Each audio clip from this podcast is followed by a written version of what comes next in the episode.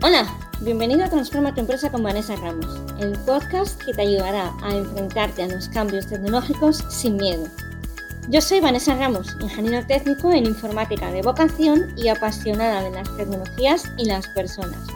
En cada episodio compartiré con vosotros técnicas y herramientas para mejorar vuestra empresa gracias a la tecnología. Eso sí, siempre explicada para humanos. Si te mueven las personas, quieres hacer crecer tu empresa y quieres entender cómo la tecnología puede ayudarte a ello, ya seas pyme, micropyme o autónomo, este es tu sitio. Bienvenido.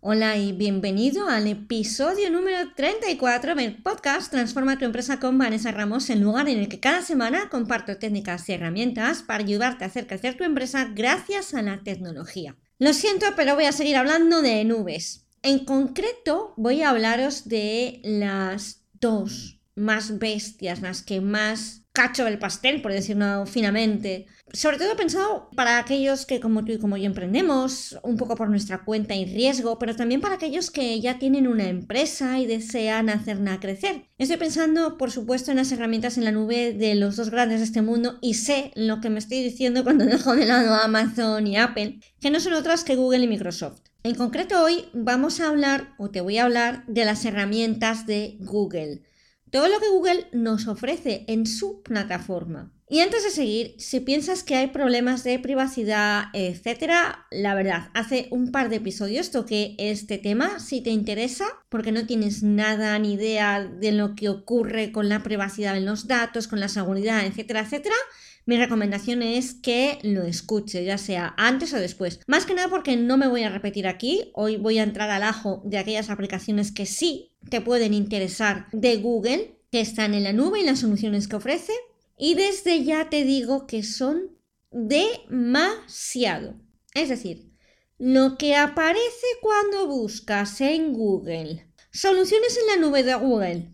O sea, es demasiado hasta para mí. Y siendo sinceros, siendo Google una de esas empresas que parece que no, pero tiene muy claro quiénes son sus clientes y cómo hablar con sus clientes, tenemos que reconocer, o yo por lo menos veo, que les falta un poco. Es decir, puedes buscar por sectores, puedes buscar por seguridad, por productividad, por colaboración, por inteligencia artificial, ya llega un punto donde te abrumas porque realmente no tienes muy claro dónde empezar a mirar y dónde empezar a tirar. Si tú solamente conocías la parte de Google Suite, la parte que todos más o menos conocemos por trabajar con Gmail, te aseguro que aquí vas a alucinar. ¿Por qué te digo esto? Pues porque hay una cantidad de cosas que te ofrecen en su plataforma que te puedo asegurar que hasta yo las desconocía. En este punto, déjame recomendarte una cosa. Si no tienes a un experto en seguridad, a un experto en infraestructura en tu empresa,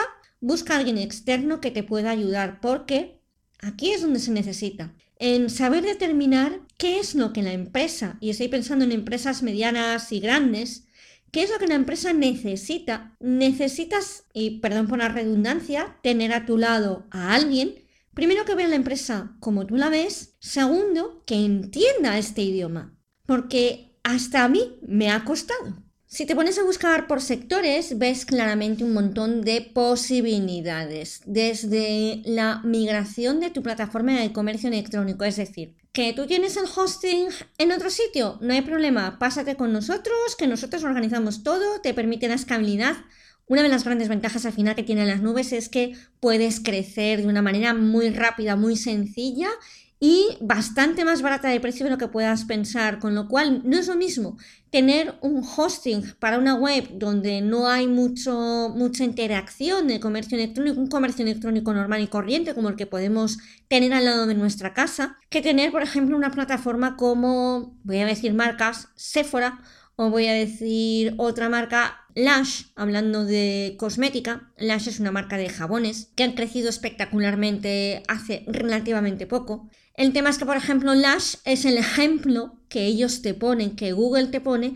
para que sepas cómo un líder del comercio electrónico mundial mejoró o cambió de sus hostings y de todo lo que ellos debían tener montado en su empresa a la plataforma de Google, ¿no? Y lo hizo en un tiempo récord de 22 días según lo que dicen ellos. Pero lo que te decía, cuando hablas de o cuando buscas información de soluciones para minoristas, llega un momento que te vuelves loco.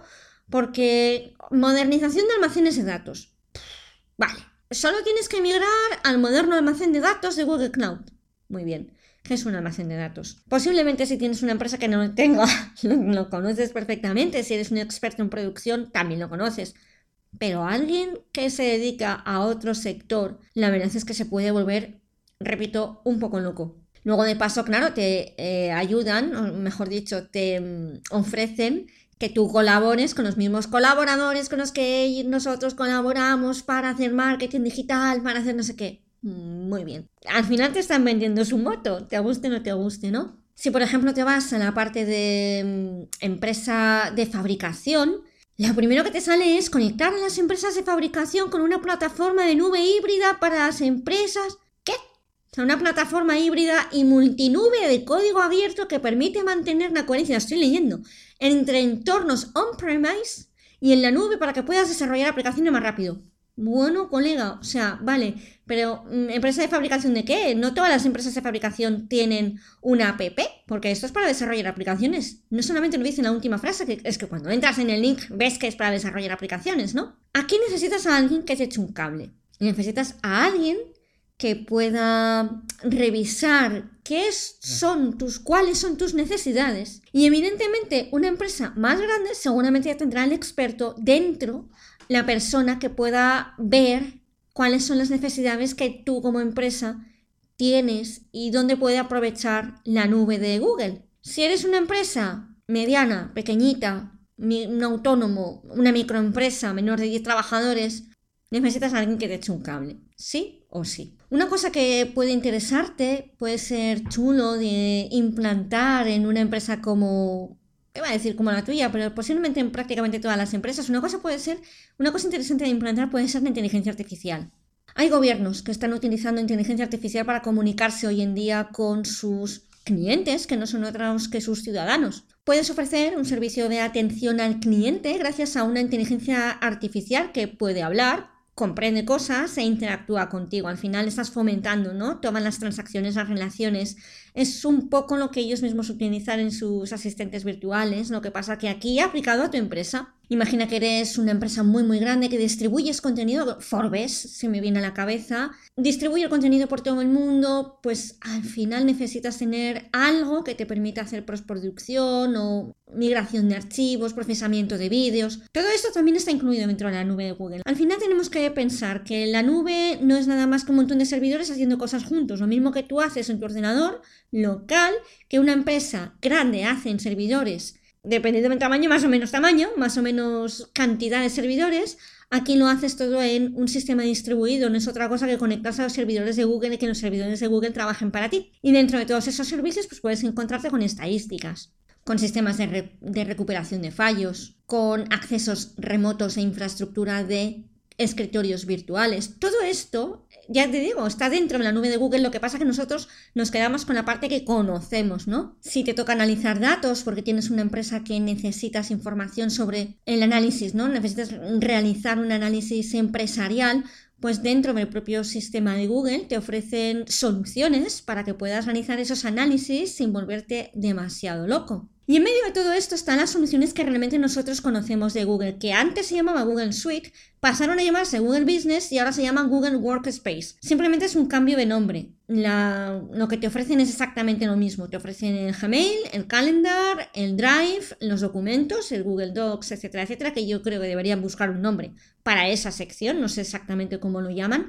Y luego la parte de eh, reuniones, Meet y Hangouts, que es otra, de esas cosas que Google no, no, acaba de tener bien resuelta, ¿no? Porque nunca sabes si es un Hangout, si es un Meet, si es un dúo, o sea, es un poco cachondeo lo que tienen ya con el sistema de, con el sistema de, de videollamada, ¿no? Igual que sabes que Microsoft tiene dos, unos Teams para el mundo empresarial y otros Skype para los que no están dentro del ecosistema de Office 365, Aquí tienen como tres o cuatro nombres para soluciones similares, etcétera, etcétera. bueno, al final lo que ellos te ofrecen para trabajar eh, son esos cinco elementos que te acabo de nombrar, que simplemente tienen ese nombre porque afirman, y es verdad, al final es cierto, que han intentado evolucionar de forma que todo esté más integrado es verdad, está más integrado. Lo que pasa es que, bueno, usamos una parte muy pequeña del potencial que realmente tiene Google, ¿no? Te ofrecen sugerencias inteligentes que te ayudan a escribir más rápido. Al final tienes una inteligencia artificial ahí detrás trabajando para ti. La verdad es que